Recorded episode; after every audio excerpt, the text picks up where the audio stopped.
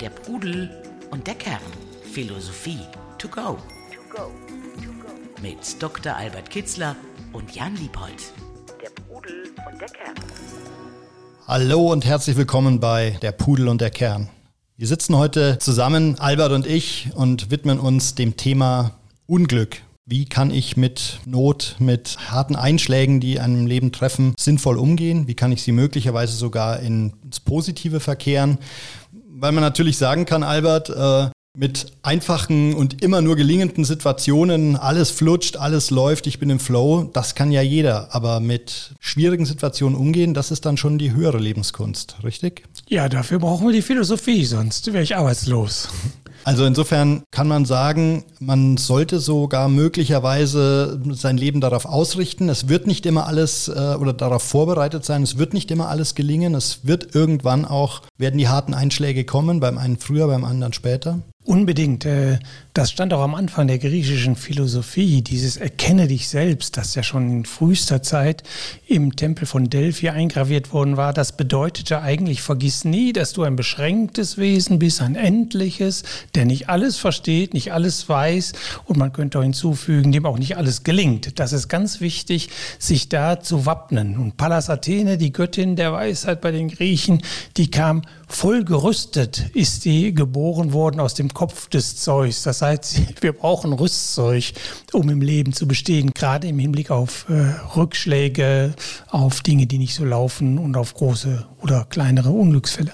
Der von mir und von vielen sehr geschätzte Roger Willemsen hat ja auch ein Buch darüber geschrieben, über diese Rückschläge, das heißt der Knacks.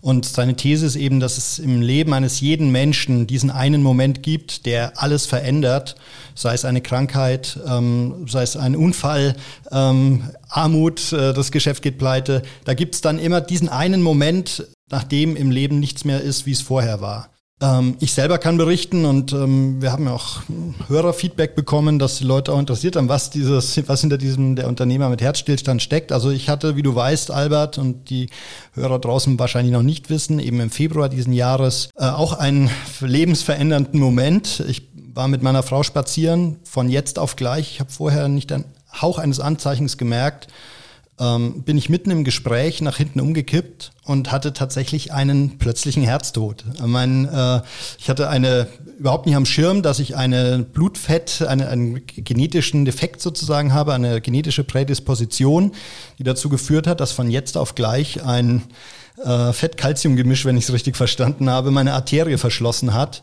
und eben mitten aus dem prallen Leben gerissen tot umgefallen bin. Soweit der dramatische Teil und da könnte die Geschichte auch enden, aber zum Glück ist eben just in dieser Sekunde äh, äh, Siggi, ein mir bis dahin unbekannter, aber sehr begnadeter Reanimator äh, vorbeigejoggt. Also der wusste einfach genau, ähm, wie Herzmassage funktioniert, wusste, woher er den Defibrillator besorgen sollte. Und so ähm, habe ich nach ziemlich dramatischen Stunden auf der Intensivstation und ähm, anschließender Reha und was eben so dazugehört bei so einer, bei so einer Situation, ähm, hat sich mein Leben von jetzt auf gleich eben auch dramatisch und komplett verändert. Gleichzeitig kann ich auch für mich sagen, dass dieser Knacks, den das, den es sicherlich erzeugt hat, bei mir eben auch zu grundlegenden Entscheidungen und Nachdenken geführt hat.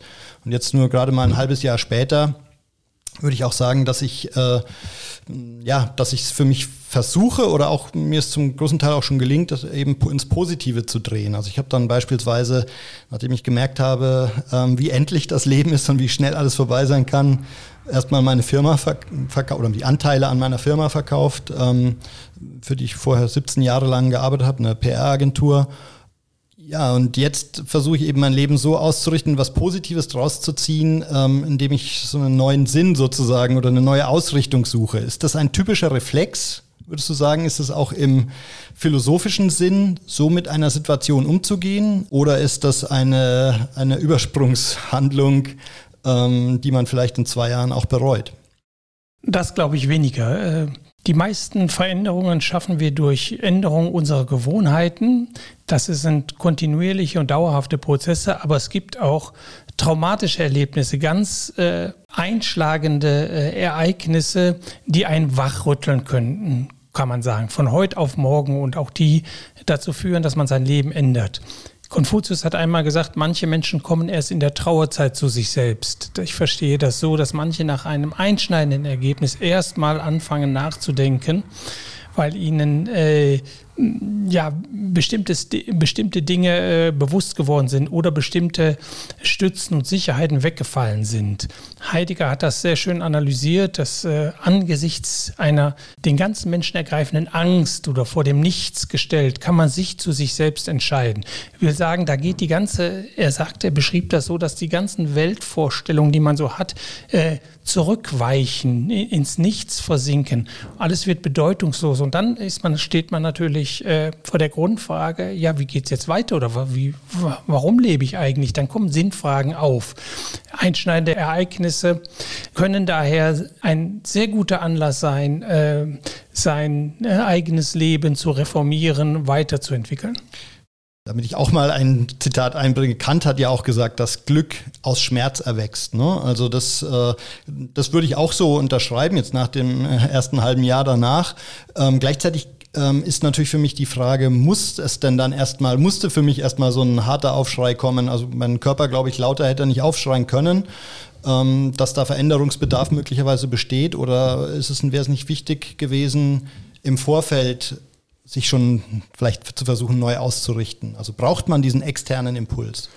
Beides ist richtig. Man braucht ihn eigentlich nicht durch, äh, durch Nachdenken, durch kontinuierliche Besinnung auf sich selbst. Wie lebe ich? Was läuft gut? Was läuft schlecht? Kann man sich weiterentwickeln. Aber es ist andererseits auch unvermeidbar im Leben, dass wir, es gibt keinen Menschen, der kein Unglück erlebt, der nicht Sterben erlebt, der nicht mal krank wird und der nicht mal schlechte Zeiten hat. Das heißt, es ist unumgänglich, dass wir mehr oder weniger starke traumatische Erlebnisse äh, durchleben müssen. Und äh, die Erfahrung, die dabei in, im Allgemeinen gemacht wird, ist ein gewisses Wachrütteln, ein Erschüttern des bisherig Gewohnten in der Suppe, in der man geschwommen ist, in dem, über die man nicht nachgedacht hat, dass die sich plötzlich auflöst und grundlegende Fragen auftauchen.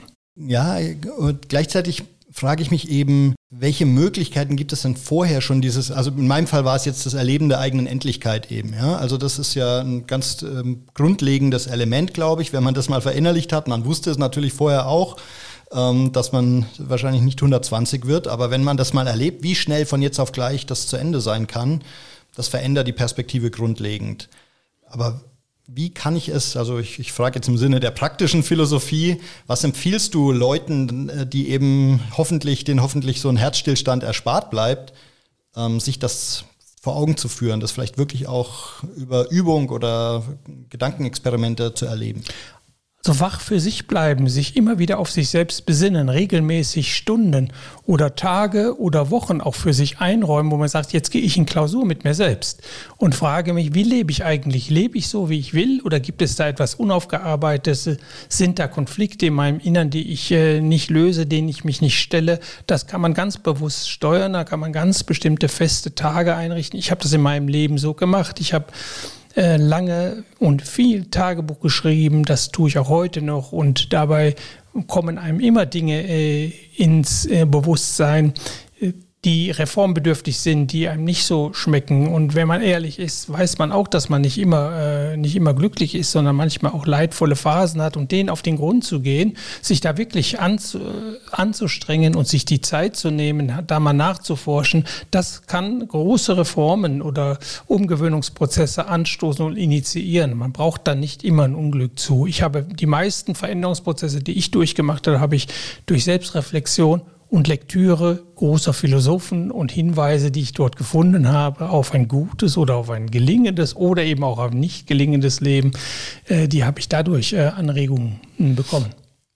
Gleichzeitig würde ich auch sagen, es ist ja ähm, vielleicht auch gerade macht es ja die Würze des Lebens aus, dass eben nicht alles gerade ausläuft. Also jetzt mal ganz platt runtergebrochen, äh, nicht umsonst ist äh, Donald Duck der interessantere Charakter im Vergleich zu seinem immer alles funktioniert äh, fetter äh, Gustav Ganz, ja, den letztlich ähm, der hat nur so eine Nebenrolle, niemand interessiert sich wirklich für ihn, weil immer alles gerade ausläuft. Also ist, braucht man vielleicht auch eine höhere Wertschätzung für Unglück äh, oder für eben äh, Dinge, die nicht funktionieren, seien es im Kleinen äh, die schlechten Noten in der Schule, im Großen ähm, der Krankheit oder Tod von Angehörigen.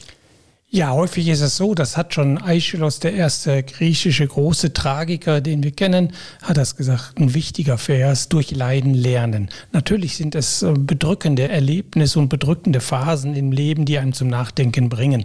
Und es ist weiter auch so, und das ist unvermeidlich, menschliches Schicksal, wie Sokrates einmal sagte, Leid und Freude sind an der Speerspitze zusammengebunden. Man kann das eine nicht ohne das andere haben. Das heißt, wir müssen uns keine Gedanken machen, ob wir das Leiden brauchen, und zum Lernen. Es ist da, äh, es ist unvermeidlich, es ist vollkommen menschlich, dass wir Niederschläge haben, dass wir Leiden, leidvolle Phasen haben. Wie wir dann damit umgehen, wach werden und uns ähm, ja, be bewusst machen, woher kommt jetzt dieses Leid, was ist die Ursache davon. Da fängt die Philosophie an und da fängt die Reformation, die Weiterentwicklung an im eigenen Leben. Also es geht letztlich darum, es anzunehmen ne? ja. als mhm. äh, ein Erlebnis. Und ich glaube, das ist ja, was du gesagt hast, es ist da, das ist ja überhaupt eine eine Haltung, wie ich, egal ob Glück oder Unglück, anzunehmen, aber zu sagen, es ist so, wie es ist, ja, und ich muss jetzt damit umgehen. Ja. Ist es das? Und, ja, ganz, äh, ganz wichtig. Es, äh, Leiden ist eine Energie. Äh, wie gesagt, wir, wir, entgehen ihm nicht, die sind fest aneinander verbunden. Kein menschliches Leben wird ohne Leid durchkommen. Es geht darum, diese Energie, die in einem Leiden steckt, äh, in etwas Positives zu verwandeln. Das ist eine ganz wichtige Aufgabe der positiven Lebensbewältigung. Und dazu muss ich erst einmal Ja sagen. Ich habe auch schlechte Tage, ich habe auch schlechte Phasen, es gibt auch schlechte Stimmungen. Das braucht der Organismus offensichtlich, äh, um wieder in Gang zu kommen. Oder im Faust ist es der Mephistopheles, der stets das Böde will und das Gute schafft. Also als wenn das Goethe hat damit ganz bewusst beschrieben worden, wir brauchen diesen Stachel im Fleisch, damit wir uns bewegen und nicht träge zu Hause im Sessel verkommen und eigentlich lebend tot da sitzen und sich nichts mehr bewegt. Ist leider so. Aber dennoch ist, ist das nicht äh, gleich und möchte ich damit auch nicht, wir müssen das Leiden nicht suchen. Das kommt von selbst und wir müssen es auch nicht befördern deshalb. Das ist völlig falsch. Es ist schon da und es kommt auch immer wieder wieder. Und äh, wir sollten vom, versuchen, gleichwohl äh, in Anerkennung, dass es ohne Leiden auch nicht geht, das Leiden zu minimieren und mögliche hier oder da völlig auszuweisen. Wir brauchen es nicht zu suchen, es kommt alleine. So viel jedenfalls, wie wir brauchen, um uns weiterzuentwickeln.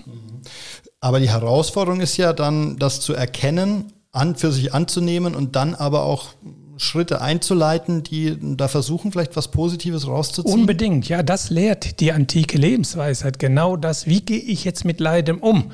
Tichnatan sagt das so schön, Leiden ist eine Energie, die muss ich erstmal umarmen. Äh, der Lotus, das Glück wächst im Schlamm, im Matt, sagt er immer sehr schön. Der hat sich da sehr intensiv mit beschäftigt und es ist wunderbar, ihn zu lesen, wie man mit Leid um produktiv umgehen kann.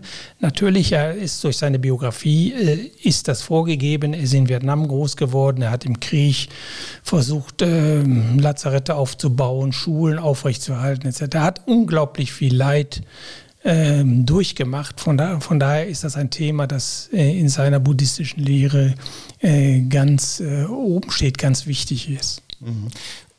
Jetzt aber kritisch nachgefragt, es kann ja aber ja auch nicht darum gehen, dass man alles, was einem da so im Weg steht, immer gleich ins Positive verdrehen möchte. Also jetzt so im Sinn von unserem neuen Finanzminister äh, Christian Lindner, Probleme sind dornige Chancen.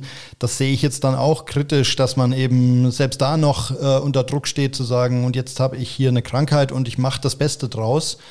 Ist das nicht auch eine Gefahr, da dann schon wieder neuen Druck aufzubauen und ich hole selbst aus dieser kritischen Situation noch was Gutes für mich raus? Sehe ich nicht. Äh, ich sehe äh, im Gegenteil, dass sich darauf hinzuentwickeln, glückliches und gelingendes Leben zu führen, äh, hat ganz wesentlich damit zu tun, dass wir die Energie, die im Leiden steckt, ins Positive verwandeln. Deshalb jedes Leid, jeder Niederschlag sollte auch Anlass sein, nachzudenken und etwas Positives daraus zu machen.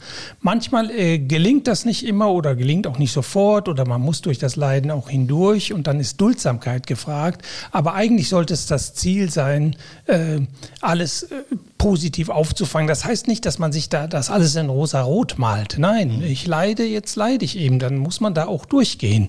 Aber äh, nicht dazu versuchen anzusetzen und zu sagen, was mache ich jetzt damit? Was ist das Beste, was ich jetzt noch machen kann? Das sollte man sich in jedem Moment fragen, insbesondere auch dann, wenn man eine leidvolle Phase durchmacht. Und die sind meistens viel lehrreicher noch als positive Erfahrungen, die manchmal eine Gefahr darstellen, weil man eben nicht mehr nachdenkt, wie man leben soll. Der Pudel und der Kern. Der Philosophie-Podcast zu den Fragen des Lebens.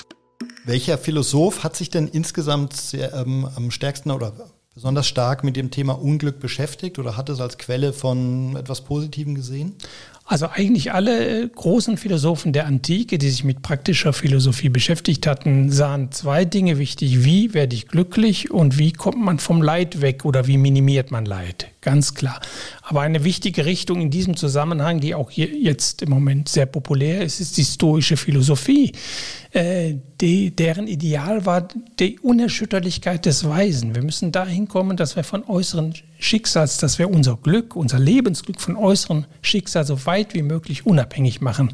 Und das heißt eigentlich resilient werden, unerschütterlich werden, äh, lernen mit Leiden umzugehen, es aufzufangen, es zu erdulden, es zu tragen. Ein Unglück ist es, sagt ein griechischer Philosoph, Unglück nicht ertragen zu können.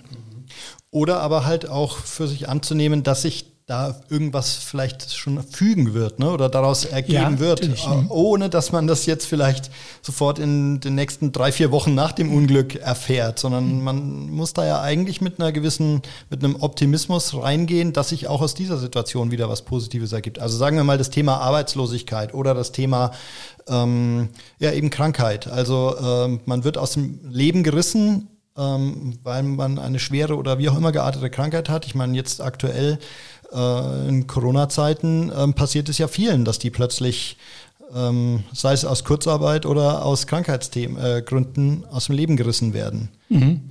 Ja, also ich sage mir bei jedem äh, Ereignis, das erstmal nicht so ist, wie ich es mir vorgestellt habe. Wer weiß, wozu es gut ist. Also man äh, überblickt die Folgen nicht. Man überblickt immer nur die ersten zwei, drei Folgen, aber was danach kommt, wissen wir nicht. Und häufig hat sich herausgestellt, dass was ursprünglich wie ein Unglück aussah, sich später als ein großes Glück erwiesen hat. Ein, der Begründer der stoischen Philosophie, Zenon von Kition, der war ein Kaufmann und hatte ein großes Vermögen. Das, voll, das hat er an einem Tag verloren, als ein Schiff unterging. Nur sein mhm. Leben konnte er retten. Aber er kam in eine Stadt, ihm fiel ein Buch des Sokrates in die Hand oder über Sokrates und er wurde Philosoph. Viel später sagte er, auch ein Glück, dieser Tag, an dem mein ganzes Vermögen verloren ging, war mein größter Glückstag, könnte man sagen. Aber nochmal auf die stoische Philosophie. Der Epiktet, einer der letzten großen stoischen Philosophen, der hat gesagt, das ist äh, die Philosophie oder die praktische sollte sein wie der Zauberstab des Hermes. Mit dem hat man, mit dem hat alles, was er damit angerührt hat, wurde zu Gold. Also wir können alles verwandeln oder wie Konfuzius gesagt hat, der Weise versteht, Unglück in Glück zu verwandeln.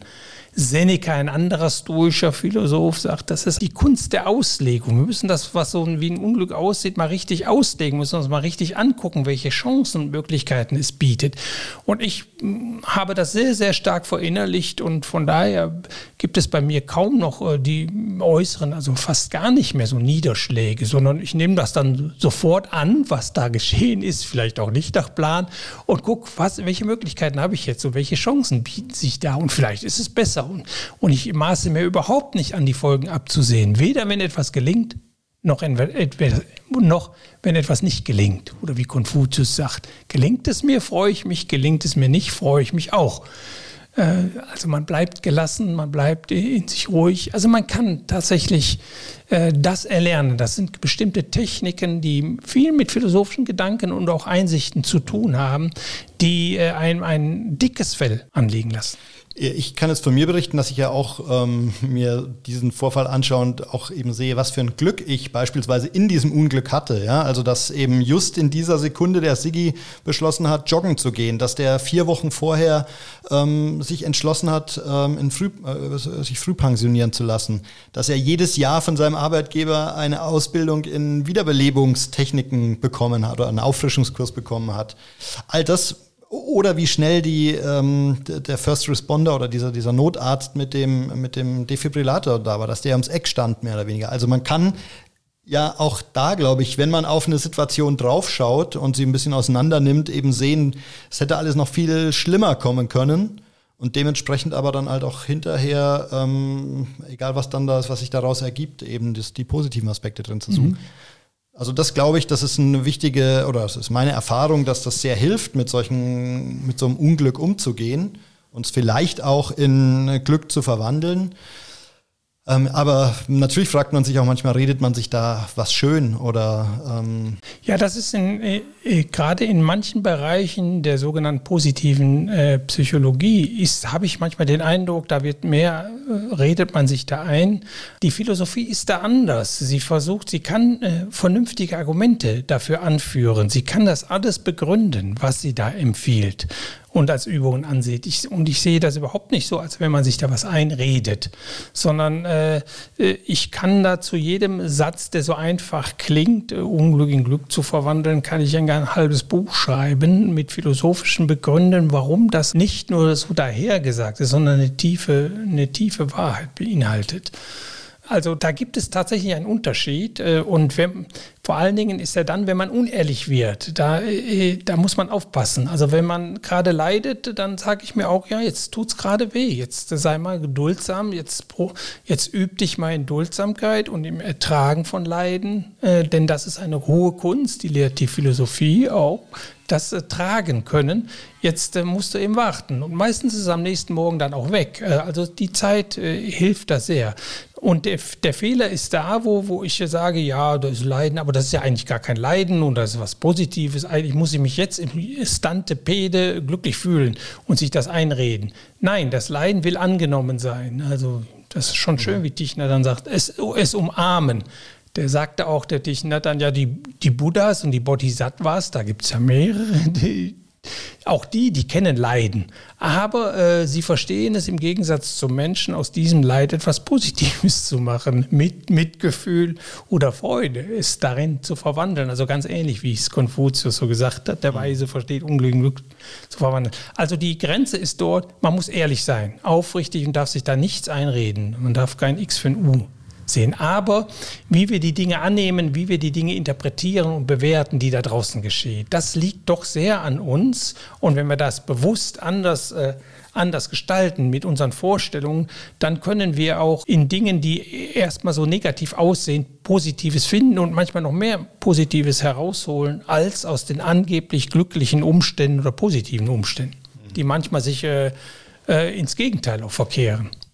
Es gibt da ja auch eine Studie aus eigentlich schon aus den 70er Jahren, eine amerikanische Studie, in der festgestellt wurde, dass man hat da untersucht, äh, Lottogewinner ähm, ja. und Unfallopfer, ne, die ab dann querschnittsgelähmt waren und wie sich deren Glücksempfinden, ihr subjektives Glücksempfinden, ging natürlich erstmal diametral auseinander, aber nach relativ kurzer Zeit haben die sich im Glücksempfinden wieder angenähert. Also äh, der eigentliche Glücksfall Lottogewinn ist dann doch nicht so, hat sich nicht als so toll entpuppt und die Querschnittslähmung nicht als so schlimm, als dass sie sich nicht doch wieder hätten angleichen können. Und angeblich zum Schluss dann sogar haben die Querschnittsgelähmten die ähm, Lottogewinner überholt im, im Glücksempfinden. Ne? Also ja. ist die Fra also eine wissenschaftliche Studie.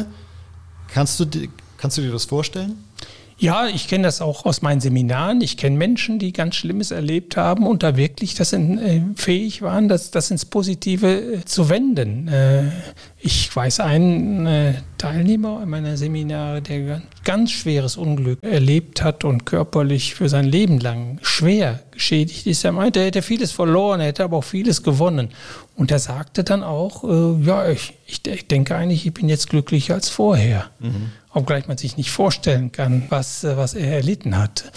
Ja, ja das, äh, das gibt es. Das ist ein Wunder, aber wir, es ist die Kraft, die seelische Kraft und das Glück liegt eben woanders. Das liegt weder unbedingt im, das liegt weder im Besitz, im Vermögen, noch, und das ist ja noch unbedingt in äh, körperlicher äh, Topform oder, oder Gesundheit, auch der mit angeschlagener Gesundheit kann man Glück erleben.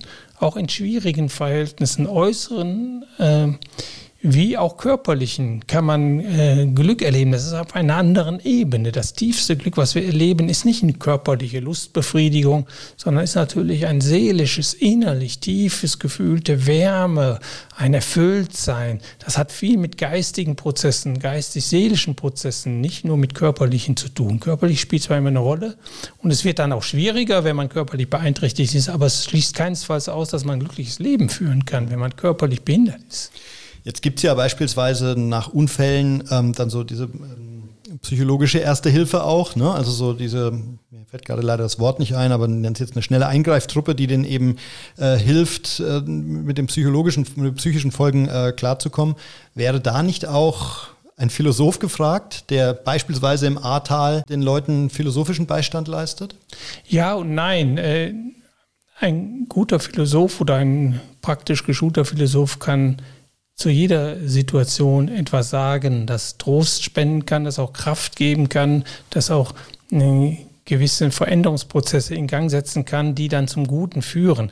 Aber äh, die praktische Philosophie, so habe ich das in meinem Buch Denken halt einmal beschrieben, ist keine Akutmedizin, sondern äh, ist mehr, sie hat ihre Stärke in der Prophylaxe. Das heißt, in der frühzeitigen Vorbereitung auf Unglücksfälle, darin liegt die Kunst, dass ich mir also ein dickes Fell äh, anschaffe, dass ich eine Ethik habe, eine Moral, Haltungen, die mich unerschütterlich machen bis zu einem gewissen Grad oder die mich schnell wieder in die Resilienz bringen. Das braucht, das sind längere Gedankenprozesse, Gedankenübungen, die dann zu Gedankenmustern werden. Mit denen fange ich dann das Unglück auf, wenn es kommt. Ist es einmal eingetreten und bin ich unvorbereitet, dann ist die Philosophie nicht da gleich zur Hand und kann mit diesem besagten Zauberstab nur anrühren und dann äh, ist alles wieder weg. Nein, ohne Vorbereitung. Es hat einen langen Vorlauf. Deshalb sollte man Philosophie gerade dann betreiben, wie überhaupt sich um die Gesundheit dann kümmern, wenn man gesund ist. Das ist die beste Prophylaxe, nicht wenn man krank ist. Dann äh, ist ein anderer Bereich berührt. Mit der Philosophie ist es genauso. Also akut äh, äh, ist es schwierig, äh, aber als Vorbereitung ist es wunderbar. Und äh, kann das aus vielen, vielen eigenen Erfahrungen sagen, dass äh, eine lange Beschäftigung mit der Philosophie mich sehr, sehr viel, viel resilienter gemacht hat, als ich vorher war und äh, tatsächlich eine unglaubliche Kraft raushauen, wenn ich mal in schwierige Situationen gerate. Kannst du mal eine Situation beschreiben, wo du das gemeistert hast durch deine Übung? Äh, ja, verschiedene. Also es fällt schon schwer, mich heutzutage in den letzten Jahren, also das Wort Frustration oder Enttäuschung, das kenne ich eigentlich gar nicht mehr. Bei jedem Unternehmen, was ich anfange, sage ich mir, ja, wenn nichts dazwischen kommt, so hat das Seneca mhm. mal gesagt, sollte man sich immer sagen. Das heißt, äh, die Alten nannten das auch gerade in der stoischen Philosophie Prämeditatio malorum. Also wenn man etwas anfängt, sich auch gleich mal vorher meditieren, das kann ja sein, dass es auch nicht gut geht. Ne? Äh, dann sei nicht äh, traurig, das Leben geht schon weiter. Das ist ja nur eine, eines der Projekte. Ja. Es wird nicht alles in Ordnung gehen. Erwartungsmanagement nennt man es ja. heute, ne? Ja, kann sein, genau. Also die Alt, das war eine wichtige, ein wichtiges Tool, eine wichtige Hilfe eigentlich, wie man sich so darauf vorbereitet. Deshalb, das ist bei mir schon so verinnerlicht, dass ich also da, egal was da kommt, äh, hoher Steuerbescheid oder irgendetwas gelingt nicht oder ich muss ein Seminar absagen, oder, das bringt, bringt mich überhaupt nicht mehr. Ich schaue sofort danach, ja, welche Vorteile hatten das? Jetzt also, habe ich Ruhe, gut, brauche ich zu arbeiten. Du gehst zum Beispiel entspannt zum Arzt. Boah, das total entspannt. Also das äh, Schlimmste, was ich mal erlebt habe, und da merkte ich, dass die Philosophie unglaublich hilft. Äh, ich hatte die Angst vor dem Tod schon vor 15 Jahren irgendwann mal in einem Reflexionsprozess abgelegt. Da war sie plötzlich nicht mehr da und damit auch eine Menge andere Ängste nicht. Ich habe aber damals darüber geschrieben und habe mir auch selbst eingestanden, gut, sollte der Tod mal anklopfen an meine Tür, weiß ich nicht, ob ich da nicht in Panik gerate. Ne? Äh, aber das ist ja auch nicht so wichtig. Wenn ich bis zu dem Zeitpunkt äh, angstfrei gelebt habe, ist das, dann nehme ich gerne die Angst im letzten Moment noch gerne in Kauf. Also ich wusste nicht, ob das da funktioniert. Aber dann klopfte der Tod bei mir mal an, aber ganz mächtig. Äh, und äh, ja, es sah so aus, als wenn ich hier nicht mehr lange zu leben hätte. Und ich merkte, äh, ist tatsächlich, war es so, es war eine ärztliche Diagnose, ich war nur eine Minute irritiert und sagte dem Arzt, ich glaube, das, das kann eigentlich gar nicht sein. Ich lebe psychisch so gesund, dass ich so eine schwere Krankheit habe, dass äh, ich denke immer psychosomatisch, das hängt zusammen. Mhm. Kann ich mir eigentlich gar nicht vorstellen. In der Familie gibt es das auch nicht. Aber dann, äh, ich bin ja nun kein Mediziner, nach einer Minute hatte ich dann gesagt, okay, wenn das so ist, ist es so. Aber nach dieser Minute war ich total ruhig. Und obgleich tatsächlich der Tod da über meinem, äh, da schwebt, war ich, ich konnte lachen wie sonst. Ich war eigentlich wie sonst.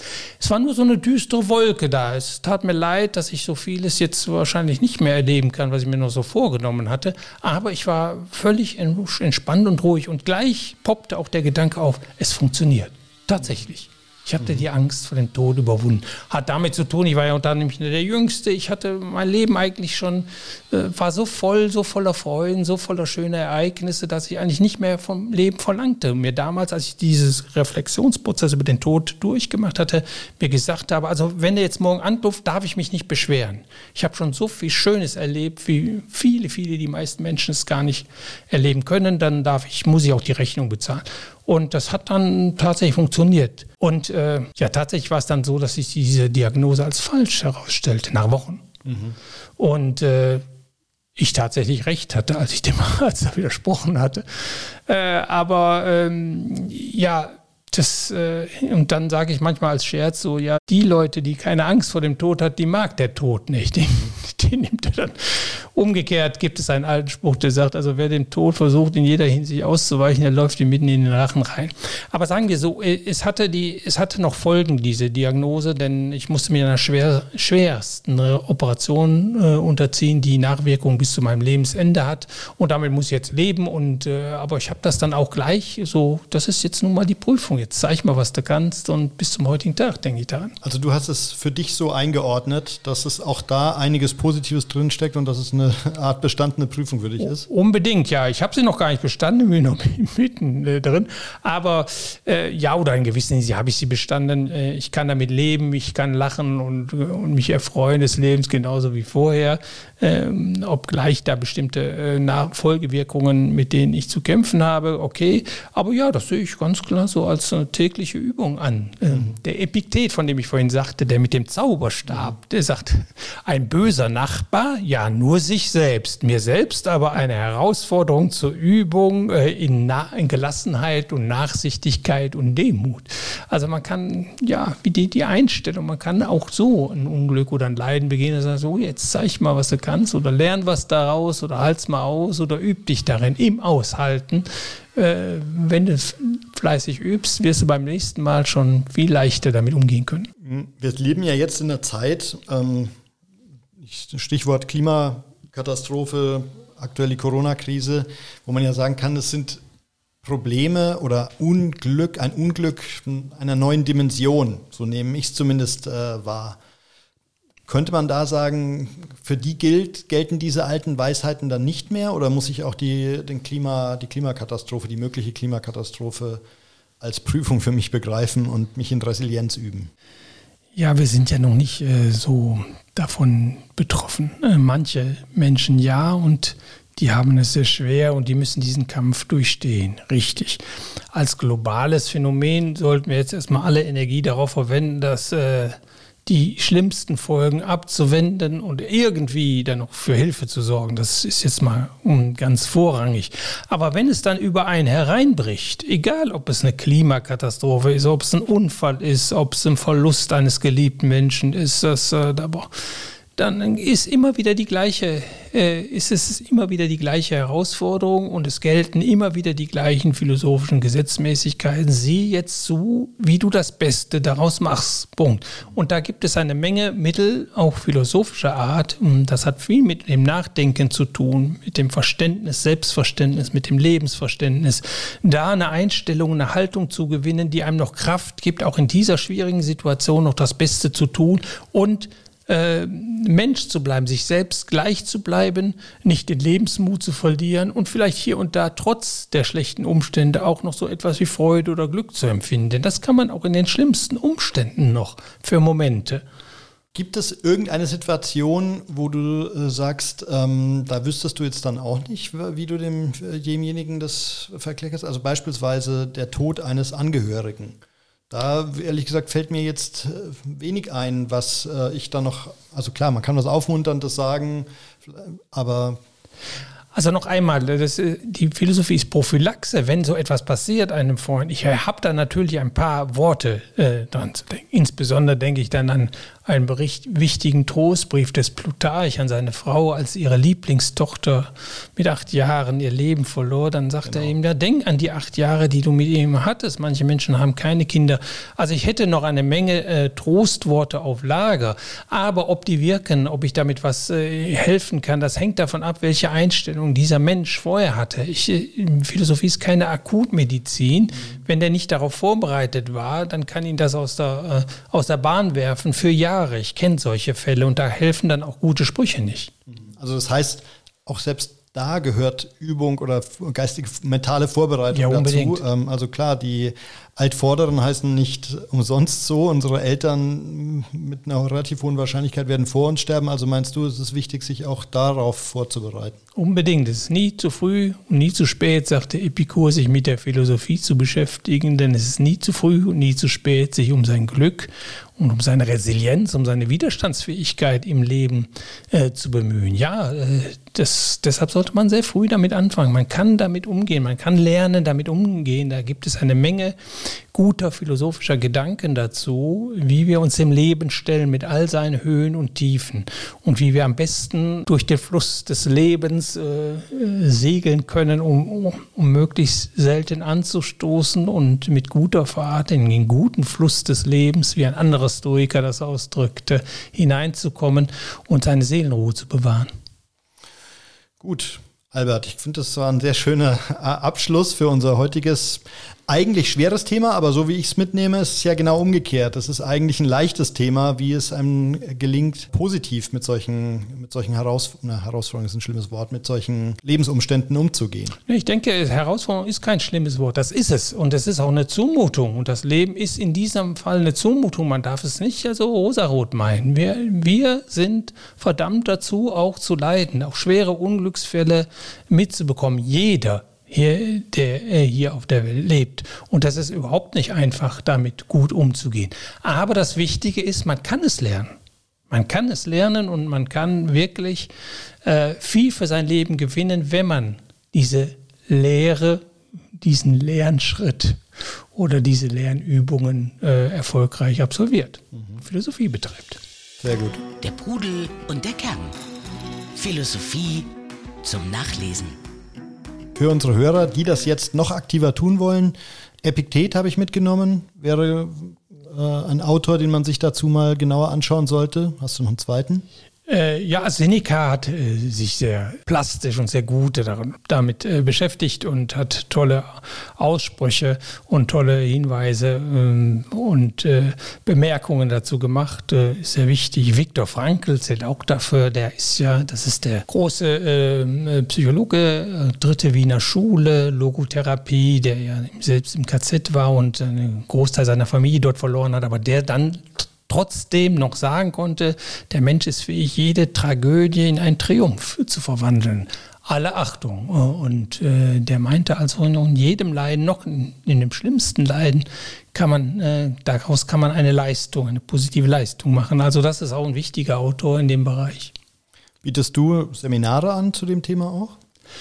Wenn ich stoische Philosophie mache, ist das äh, immer Thema. Aber man kann auch sagen, es ist immer Thema in allen meinen Veranstaltungen, denn es geht immer darum, wie baue ich mein Verhältnis zu mir selbst, zu anderen Menschen und zur Welt auf. Und zu anderen Menschen und zur Welt, dazu zählt insbesondere mit unangenehmen Menschen umgehen zu können oder sich nicht über Menschen zu ärgern, das zu lernen und was den Bezug zur Welt angeht, mit Schicksalsschlägen umgehen zu können, lernen, ähm, ja, Unglück zu ertragen oder sogar die große Kunst, Unglück in Glück zu verwandeln, wie Konfuzius sagt. Das ist die Hauptaufgabe dieser beiden Bereiche.